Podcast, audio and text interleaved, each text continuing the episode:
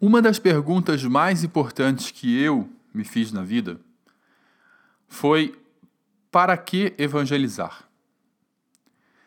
Essa pergunta foi central na minha vida como religioso. Durante os 10 anos que fiz os meus estudos filosóficos e teológicos, eu como consagrado, uma das coisas que eu mais me aprofundei foi o tema da evangelização. Por quê? Porque a minha sociedade, a comunidade a qual eu pertencia, ela era totalmente virada e seu carisma era a evangelização, era o apostolado. Era você transmitir isso para as pessoas. Então, obviamente, o mais importante que você deveria se aprofundar, talvez nem era muito explícito isso, mas para mim, naquele momento, o mais importante, sim, era os motivos de evangelizar. Né? Por quê? Para que, que eu vou evangelizar? E talvez um dos maiores impedimentos que apareciam para mim era a própria doutrina católica de que nem todas as pessoas que conhecem Jesus Cristo que, de, perdão, nem todas as pessoas que não conhecem Jesus Cristo, que vivem em sociedades nas quais Jesus não é anunciado ainda, não é, não é culturalmente dominante, é, essas pessoas nem todas irão para o inferno.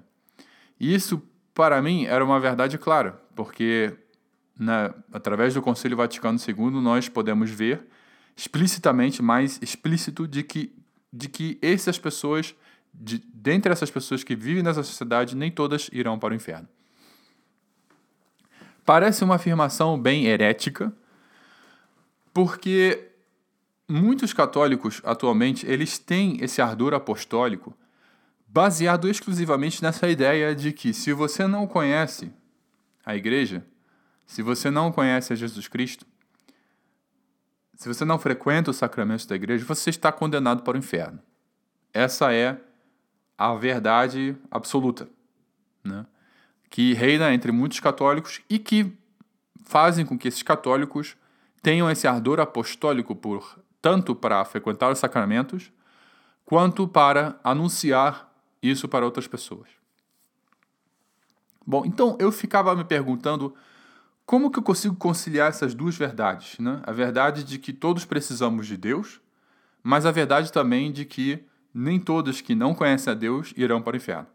Tá, primeiro eu vou basear essa segunda verdade que eu falei, ou seja, de que nem todos que não conhecem a Deus vão para o inferno.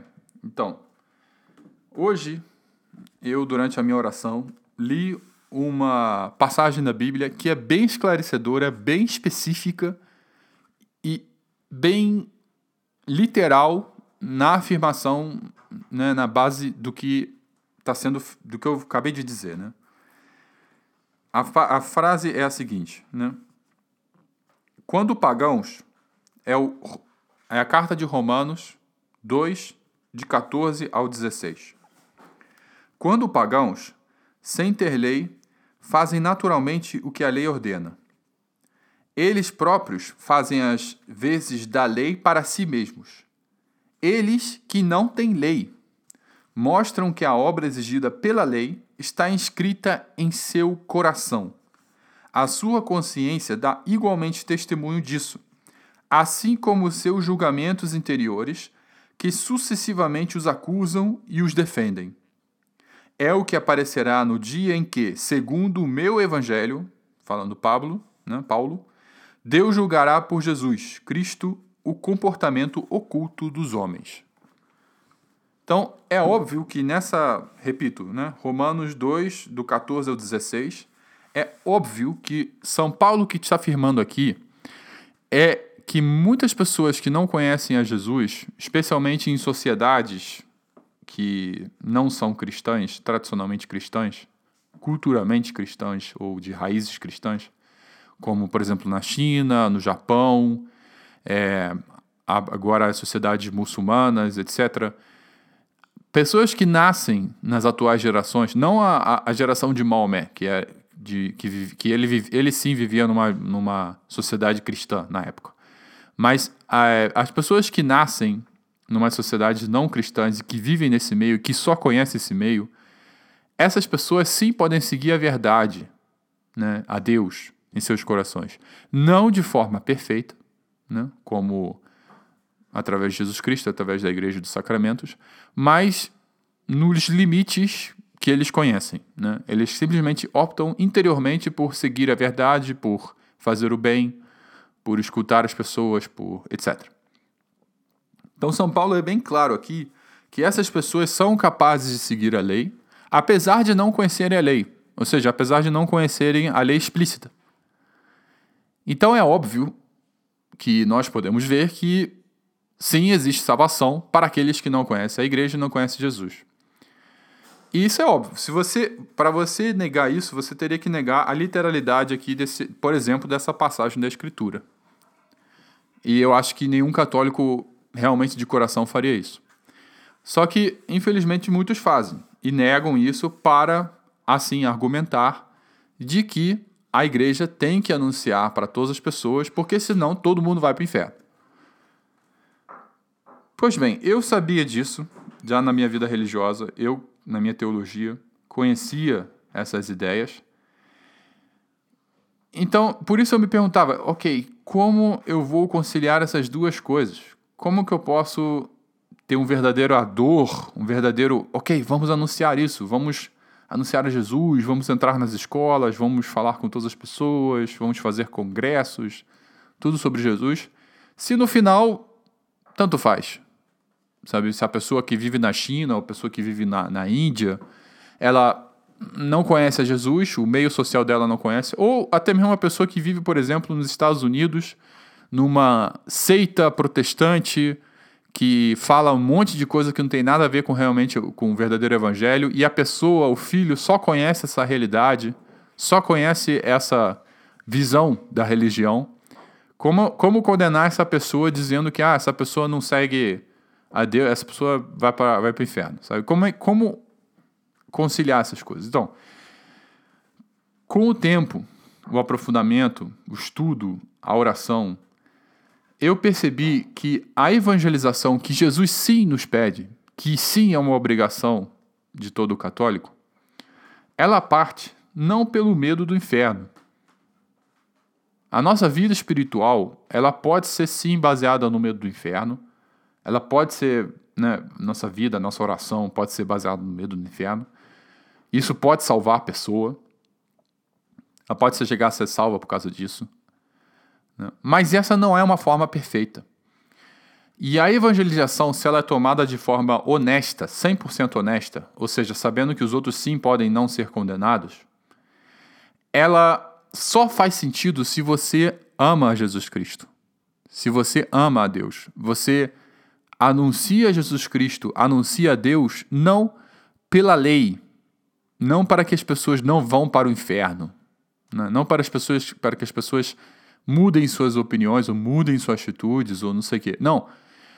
Você anuncia Jesus Cristo por amor, por amor à verdade, por amor a Jesus e também por agradecimento, né? por, pela, porque Jesus escolheu a nós, a cada um de nós, para ser, sermos o portador da verdade plena.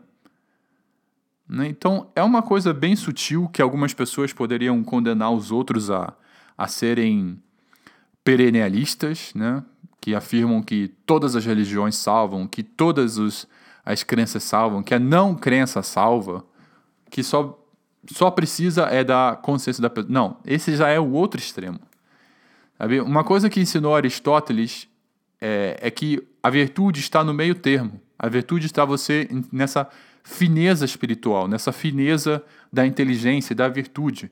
Não é você ser um típico talibã que blá, né? Você sai dizendo um monte de coisa, ah, não sei o que, todo mundo vai para o inferno, não sei o que, se não fizer isso. Não é assim a vida religiosa. Não foi assim que foi Jesus, né? Aliás, de todas as pessoas que podem condenar alguém para o inferno e falar do inferno, é Jesus, porque ele conhece a consciência de cada um. Então, você não é Jesus. Nós não somos Jesus. Nós não conhecemos o coração das pessoas. Nós não sabemos é, se a pessoa vai ou não para o inferno, se a pessoa conhece ou não a Jesus, se a pessoa se a pessoa, se o Jesus que essa pessoa conhece é realmente Jesus, porque de repente, como eu disse, a pessoa nasceu numa família na qual a concepção que essa família tem de Jesus era totalmente outra do que é Jesus na realidade, por causa das seitas, das interpretações erradas, etc, etc. Então, vamos colocar umas linhas bem claras aqui. Para que evangelizar? Para que a gente vai evangelizar? A gente vai evangelizar, nós vamos evangelizar, nós vamos continuar anunciando a Jesus Cristo por amor e agradecimento. Não pelo medo das pessoas ir no inferno.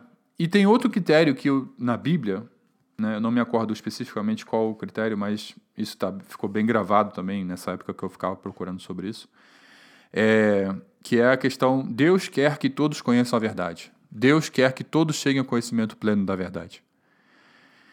Então, a vida cristã não é apenas o medo do inferno.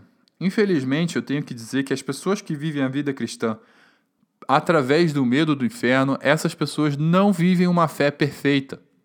Elas podem ser salvas por causa disso, elas podem salvar muitas pessoas por causa disso, mas elas não vivem aquela fé perfeita, que é a fé do amor. É a fé da entrega a Jesus Cristo, como o apóstolo São João, que era, como ele mesmo diz, o mais querido dentre os apóstolos. Por que, que João era o mais querido dos apóstolos? Muito provavelmente porque ele tinha esse amor a Jesus Cristo esse amor puro que não se limitava ao medo do inferno ou à fome de poder, mas simplesmente ao amor puro e abnegado a nosso Senhor Jesus Cristo e que irradiava para outras pessoas. Então, só vai compreender realmente, e sem querer, obviamente, ignorar outras partes da, da fé católica, só vai realmente entender e não ser um tradicionalista, ou não ser um conservador, ou não ser um progressista, aquele católico que realmente ama a Deus e evangeliza por amor. Né? Porque, e claro, agora outro ponto. Obviamente que quando a pessoa conhece a fé católica, quando a pessoa é, transmite isso, é, a pessoa provavelmente, as que estão recebendo, vão ter mais possibilidade de ser salvas. Né? Elas vão ter mais recursos para serem salvas. E não vai ser mais difícil ser salvo, né? seguir a própria consciência formar a própria consciência. Então, isso também é outro ponto, ok? O anúncio, sim, ajuda a pessoa a não ir ao inferno. Sim, ajuda a pessoa a ser uma pessoa melhor. Mas, é, o principal da evangelização, sim, desculpa, o principal da evangelização, sim, é o anúncio a Jesus Cristo. Sim, é o amor, é o agradecimento por conhecermos a verdade plena. Então, pessoal, era isso que eu gostaria de dizer. E isso inflige muito nos, é, nos debates que existem hoje entre os tradicionalistas, os católicos tradicionalistas que negam o Concílio Vaticano II. Aliás, esse é o ponto auge, esse é o ponto nevrálgico da, da grande crítica dos tradicionalistas que negam o Concílio Vaticano II. Ou seja, que só se pode salvar aquele que está dentro da igreja. Né?